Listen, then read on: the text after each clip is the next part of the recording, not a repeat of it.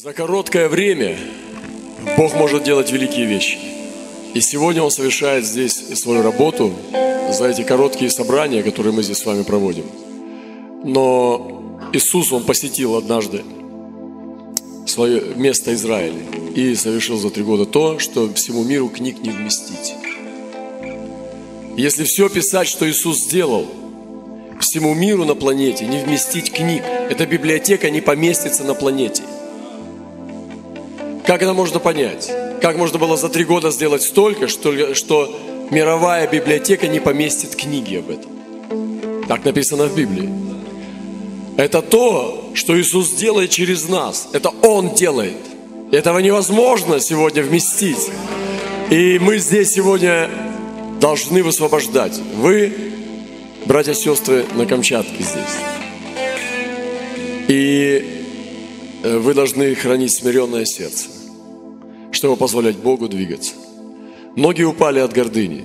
Стоит вам только начинать двигаться самим, стоит получать, разделять с Богом славу, как эта слава будет ускользать от вас, как сила будет иссякать и теряться.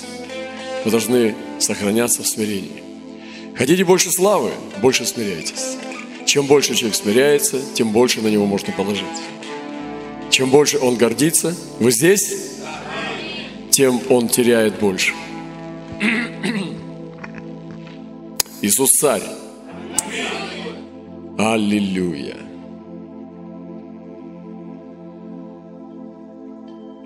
Мы говорили две вещи, которые я хотел донести вчера. Первую вещь и сегодня.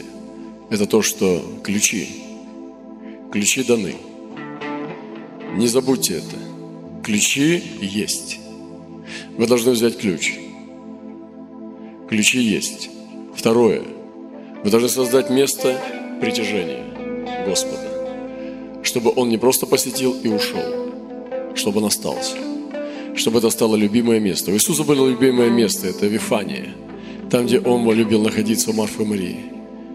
Сделайте Вифанию, где Иисус будет любить жить.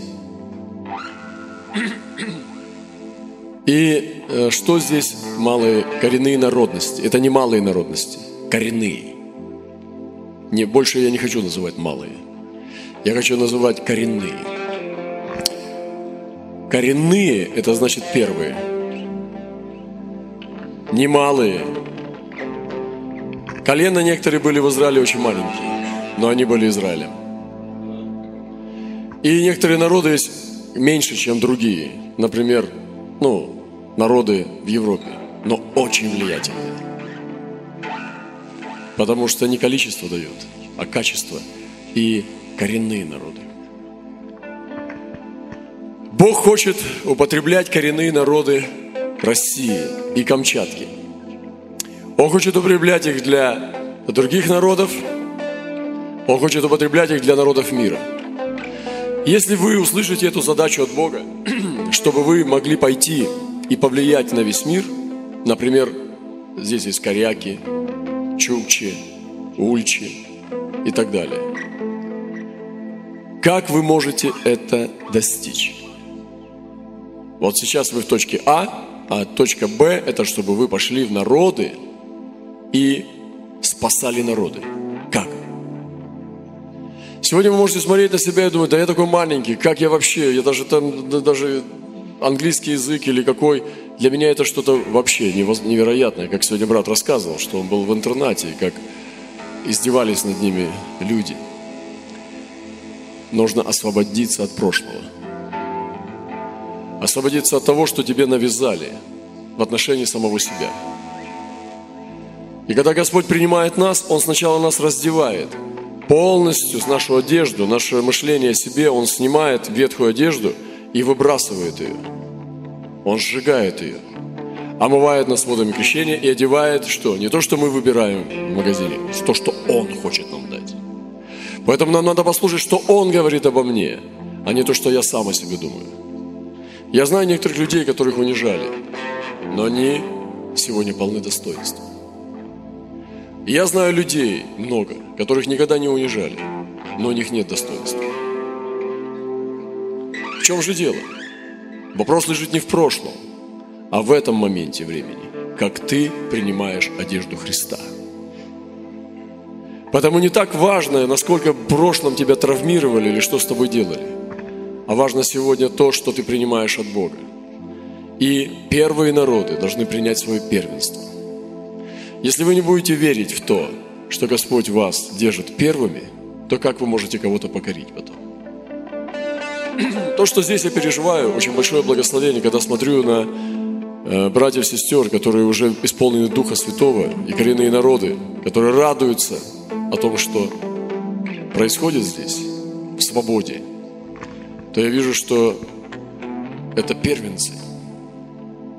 Я вижу помазание первенцев –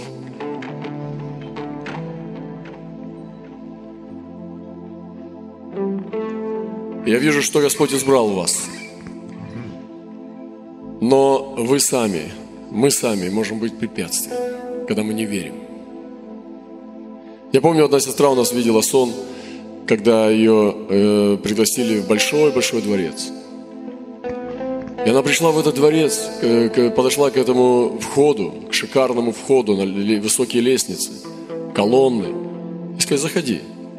И она стала зашла, и она увидела, что она находится в одежде, ну, как техничка в школе раньше, дворничиха, которая уборщица, в сером халате невзрачном. И там появился в конце зала, в, тронной, э, в тронном зале жених, прекрасный молодой человек. Это был принц. И она испугалась, подумала, как? Куда деваться? Такой принц, а я такая невзрачная, серенькая – и принц сказал, иди сюда. И она не поняла, почему. И он подошел к ней, взял ее под руку и повел. И она шла, и ей было очень стыдно, она сгорала от стыда. она стеснялась саму себя. И он вел ее по тронной комнате. И потом она поняла, что он сделал выбор на ней, остановил свой выбор. И что она его невеста. И когда она стеснялась себя и не могла ничего поделать, она готова была отказаться, убежать, потому что все вот этот комплекс ее захватил настолько, что она не могла принять свой статус невесты. Что это ее дворец, что это ее жених. Она не могла принять этот статус. Вот что происходит с коренными народами сейчас. Они не могут принять, что они первые. Вы должны осмелиться принять это. Прежде чем вы будете покорять другие народы, если вы не поверите, что вы первые, вы никогда не сможете. На вас всегда будет дух второго человека. На вас всегда будет помазание хвоста. Вы все время будете чувствовать, что вы в хвосте. Вы все время будете чувствовать, что вы второй номер. Вы, от вас будет исходить этот дух раба. Но человек, который, вот царя возьми, одень в бомжа и посади его в бомжатник – Стоит ему рот открыть, через пять минут его вычислят, что это царь. Его манеры, его мнение о себе. Сразу, это самое главное, мнение о себе. Оно даст знать. Возьми бомжа, одень в королевские одежды, раба, и, бро, и посади его среди князей. Стоит ему открыть рот, все вычислят, что это раб, что он в чужой одежде. Почему? Дух понимания себя – и вам нужно сегодня принять эту одежду Христа, ту, которую Он дает вам. Вы должны сегодня взять эту одежду и одеться в нее. Одежда Божьего принца. Вы понимаете? Вы понимаете? Я хочу сказать, это непросто. Я понимаю, насколько это глубоко, глубокое переживание, потому что не каждый из вас может это сделать. Это надо отважиться. Это трудно. Жить в королевской семье трудно всегда. Вы думаете, что королевские семьи отдыхают им легко? Они бы с удовольствием э, уехали бы на какой-нибудь остров. Потому что жизнь в королевской семье – это жизнь в аквариуме. Каждый день тебя просматривают, и, и ты публичный человек. Эти непрестанные встречи, ужины и так далее, все это постоянно под пристальным вниманием репортеров и всего народа, у которого ты, твои, среди твоих верноподданных. Это очень тяжелая жизнь гораздо тяжелее, чем у рабов. Поэтому быть царским сыном – это большая работа, это большая ответственность. Но это стоит того. Оно того стоит, чтобы быть принцем, чтобы быть царским сыном, чтобы быть принцессой. Это тяжелая работа. Особенно, когда тебя выкупили из рабства, в котором ты был воспитан. Особенно, когда вся твоя ментальность сформировалась на галерах, когда ты был рабом. Особенно тогда, когда ты был рожден в рабстве, жил среди рабов, а потом тебя нашли, что ты имеешь царские гены. И тебя вытаскивают оттуда, из рабских галер, и привозят в королевство и селят во дворец. И говорят, ты сегодня должен забыть все свои привычки. Оставить все, потому что ты по ДНК совпадаешь. Ты царская особь. И тебе нужно переучиваться, полностью менять свой менталитет. Переучиваться, чтобы быть первым. Чтобы быть достойным наследником, чтобы не выйти к своим верноподданным своего народа, и чтобы они тебя отвергли, потому что они не хотят, чтобы ими правил раб. Мы должны сегодня принять эту ответственность, быть первыми. Это трудная работа, и вам предстоит ее решить, эту задачу. Мы завтра уедем, вы останетесь с этим заданием. Вам нужно перейти вот здесь. И я сегодня слышу призвание в своем сердце. Я слышу голос Божий. Научи их царскому достоинству, чтобы они шли Научи их и подними их. Поднимите свои лица, расправьте свои плечи и никогда не сутультесь. В царском доме сутулиться нельзя. Сутулятся рабы. Головы опускают согбенные, униженные. Сегодня здесь среди нас таких не должно быть. Расправьте свои плечи, сядьте прямо и поднимите свои лица и будьте как львы, чтобы здесь лоснилось. В Писании написано, что у Давида были сильные, лица у них были львиные. Я думаю, ну как львиные лица? Что? Эти букли сильно большие, как у, монгол, как у монголоидов. В смысле львиные? Или они зло смотрят? Я думаю, и то, и другое. Лица львиные, сделайте львиные лица. Посмотри на своего ближнего и скажи, ты лев. И посмотри на него по-львиному. Но сделай физиономию, чтобы он узнал, что ты лев. Это не шутки, это серьезно. Вот подумайте, как у Давида были люди, у которых были львиные лица. Что это за помазание, что это за лицо, которое должно быть львиное? Я помню, я, я был в Сербии, и мы вдруг гуляли утром в старом городе. И вдруг я услышал львиный рык. Вау! Живой прям.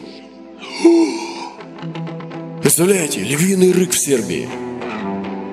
Сильный-сильный вот в той стороне. И мы шли с братьями. Я повернулся и побежал к нему. Брат мой, где-то здесь. Мы подбежали к бордюрине. Я смотрю, внизу лев. Ходит и рычит. И ходит туда-сюда и рычит. Я повернулся к нему снизу, сверху спустился и сказал Он остановился, посмотрел на меня в глаза и успокоился. И тишина.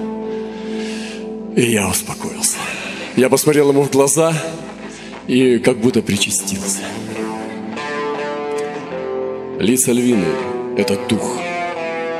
И у вас должен быть дух. Примите дух победителей. Бог любит героев. Я скажу вам одно. Бог не любит трусов. Ему жалко трусов, но он их не любит. Писание говорит, если бы он любил трусов, то тогда участь боязливых была бы в раю. Но Писание говорит, что боязливых участь в озере огненном. Почему? Потому что Бог их не любит. Он посылает трусов в ад.